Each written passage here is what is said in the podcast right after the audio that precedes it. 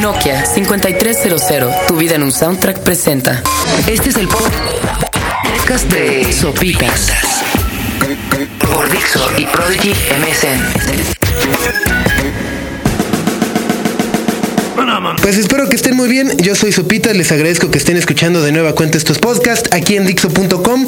En esta semana en la cual me encuentro ya emocionado, maletas preparadas. Eh, incluso tengo ya hasta mi pretexto para el agente aduanal de inmigración en los Estados Unidos. Ahora que vaya el Festival de Coachella. Y es que siempre es un pedo, ¿no? Siempre te pones nervioso así cuando tienes visa, sabes que nunca has hecho nada malo. bueno, sí, pero no tan malo como para que no te dejen entrar. Eh, pero siempre que estás ahí te preguntan y no a qué, a qué viene. Y aparte todos son bien mamones y así, piensan que te vas a quedar.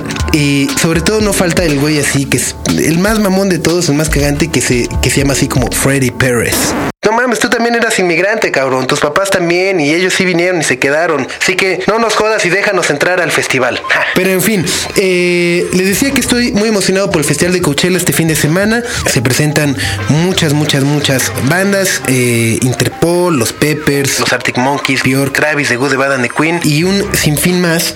Pero más que hablar sobre Coachella en sí, me gustaría eh, platicar sobre el fenómeno, me parece, de nuestros tiempos, que es la era de los festivales Y es que cada año se aumenta el número de festivales que se organizan alrededor del mundo y se calcula que hoy en día hay cerca de 15 mil, 16 mil festivales que se celebran alrededor del mundo durante el año.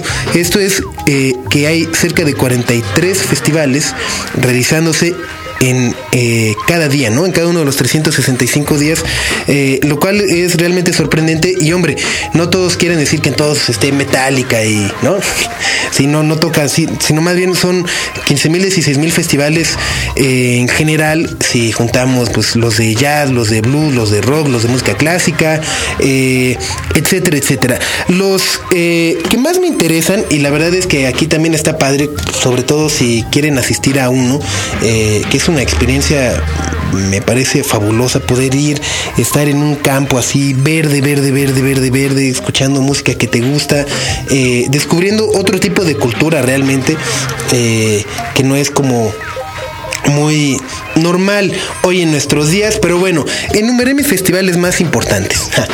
Y según yo, en mi top de festivales, más, el más importante de todos es el Festival de Glastonbury, que es el de mayor tradición, que se celebra en el Reino Unido eh, cuatro años sí y descansan uno. Y más que... Eh, ser un evento de música también se convierte en un evento social para los habitantes del Reino Unido muy importante.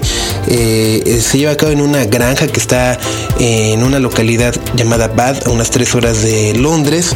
Y el fenómeno es muy raro porque incluso aunque no se haya confirmado todavía el cartel eh, ni nada por el estilo, pues sí ya salieron los boletos a la venta y ¡pum! se acabaron.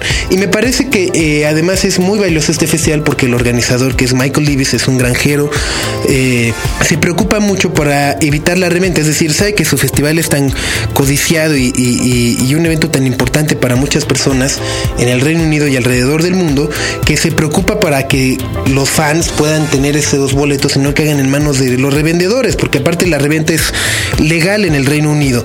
Entonces, eh, ha implementado poco a poco eh, filtros que me parece sería muy padre si muchos otros organizadores de conciertos alrededor del mundo pudieran hacerlos. Por ejemplo, este año abrió una eh, campaña como de registro, es decir, si tú querías ir a Glastonbury 2007, entrabas a una página de internet, registrabas todos tus datos y aparte tenías que subir escaneada una copia de tu identificación o una fotografía. Entonces se abre esta eh, campaña de registro, se cierra y luego muy parecido a lo que ocurre con el mundial, haz de cuenta que se sortean todos los boletos disponibles entre todas las solicitudes que se recibieron y los afortunados que compren su boleto lo van a poder tener ya y va a venir con su fotografía impresa y con todo su nombre para que cuando lleguen a la puerta pues los guardias sí vean que en efecto eres tú el que compró el boleto y no un revendedor lacra que nomás está sangrando a los fans.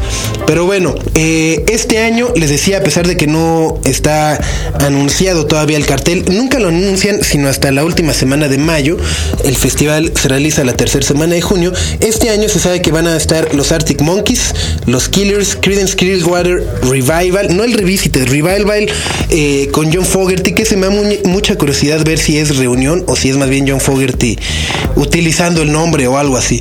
Block Party va a estar Bjork, los Claxons, Lily Allen, los Cooks, los Kaiser Chiefs y más. Luego está el Festival de Reading y Leeds que es un fin de semana que se eh, realizan simultáneamente dos festivales, uno que es en la localidad de Reading, en el Reino Unido, el otro es en Leeds, que también es en el Reino Unido, un poco más al norte de, Londres, eh, la última semana de, agosto. Es decir, se supone que con este festival finaliza la época de festivales veraniegos, por lo menos en el continente europeo, y este año están Razorlight, los Red Hot Chili Peppers, eh, los Smashing Pumpkins, o la rarísima y chafísima reunión de los Smashing Pumpkins, porque nada más es eh, Billy Corgan y Jimmy Chamberlain. Va a estar también Interpol, los Kings of Leon, Nine Inch Nails, Arcade Fire y una de mis bandas favoritas. No, no sé por qué es de mis favoritas. Normalmente no me gusta este género de música, pero se llama Enter Shikari.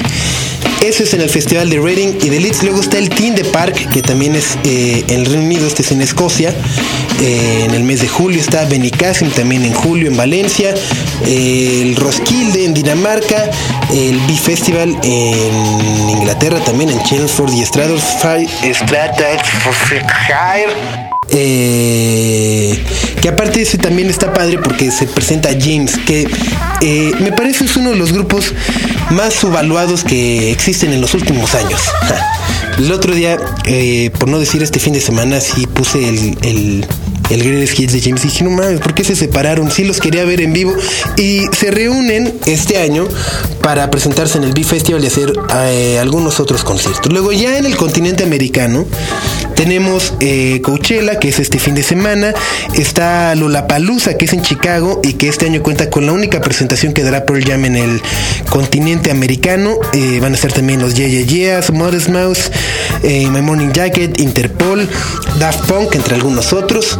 Eh, está el Virgin Festival, pero en la versión para el continente americano que se realiza desde el año pasado en Baltimore, en el mes de agosto. Y ahí está anunciado hasta el momento The Police, los Smashing Pumpkins y los Beastie Boys como headliners. Luego está el Bonnaroo Festival, que es eh, un festival que me parece podría ser la competencia más cercana que pudiera tener Coachella. Se realiza en Tennessee en el mes de junio y es como más hippie la onda ahí. Eh, se presenta este año The Police, los White Stripes, Tool, los Flaming Lips y Franz Ferdinand, entre muchos otros. Está, eh, pues hombre, ya hablando de cosas mucho más cercanas, por si quieren ir, está el Vive Latino el 5 y 6 de mayo aquí en la Ciudad de México con Gustavo Cerati, Zoé, Fobia, Café Tacuba, los Dynama, Réplica, Austin TV y Calle 13 que tienen mi canción también es como de mi favorito, sobre todo la frase de ¿Qué si te gusta Coldplay? ¿Qué importa si te gusta Green Day? se me hace la mejor rima de todo el mundo. bueno, luego está en Argentina, se llevó a cabo la semana pasada el Kilmer Rock, eh, donde estuvo Velvet Revolver, Placebo, King, Las Pelotas, Los Ratones Paranoicos y muchos más. Y a finales de año se realiza, como ya es una tradición en Colombia, el Rock al Parque en Bogotá, para el cual pues obviamente no hay un cartel el anunciado hasta el momento, pero por ejemplo el año pasado estuvo Manu Chao, División Minúscula, Zoé y Fear Factory. Así que eh, bienvenidos sean todos ustedes a la era de los festivales me parece, me parece, aparte me gusta mucho porque creo que por el, ¿no? Por ejemplo, aquí en México que estamos acostumbrados a pagar una millonada por boletos, pues puedes ver, o sea, si ya haces cuentas, pagas los mismos 180 dólares para ¿no? Que pagaste para ver aquí en la reventa Muse, los pagas y te puedes ir a ver a Lollapalooza, también a ver a Muse, pero acompañados de, ¿no? Entonces me parece que es una época de bonanza para los fans de la música alrededor del mundo y créanme que si en realidad pueden vale mucho la pena vivir un festival de música fuera de nuestro país. Yo fui Sopitas y se quedan aquí en Dixo.com. No sin antes, a ver, fans de la música, recordarles eh, pues que ya están publicadas las 10 historias más creativas de nuestro famoso concurso del Nokia 5300, en el cual pues subían sus historias, su soundtrack y demás. Entonces ya están las 10 historias, eh, las 10 mejores historias ya están publicadas y ahora ustedes Ya si les dio flojera escribir y demás, o si dicen, ay no, no soy tan cursi, soy bien cool. Entonces, bueno, pues ya pueden eh, entrar a la página y votan por ella y mientras hacen ganadora una historia, ustedes también pueden ser ganadoras. Es decir, la historia que acumule mayor número de votos se va a ganar una tarjeta de memoria de 2 gigabytes, eh, que pues es cerca de 1500 canciones. Además de las 1500 canciones que van a poder descargar, así que las que ustedes quieran a través de Tarabú. Luego, quien vote también va a poder ganar pues uno de los cinco teléfonos de música 5300. Así que eh, ya saben qué hacer. Ingresen a www.nokia.com.mx, ubiquen el banner de la promoción de Tu vida en un soundtrack y listo. Nokia 5300, Tu vida en un soundtrack presentó. Este fue el podcast de Sopitas por Dixo y Prodigy MSN.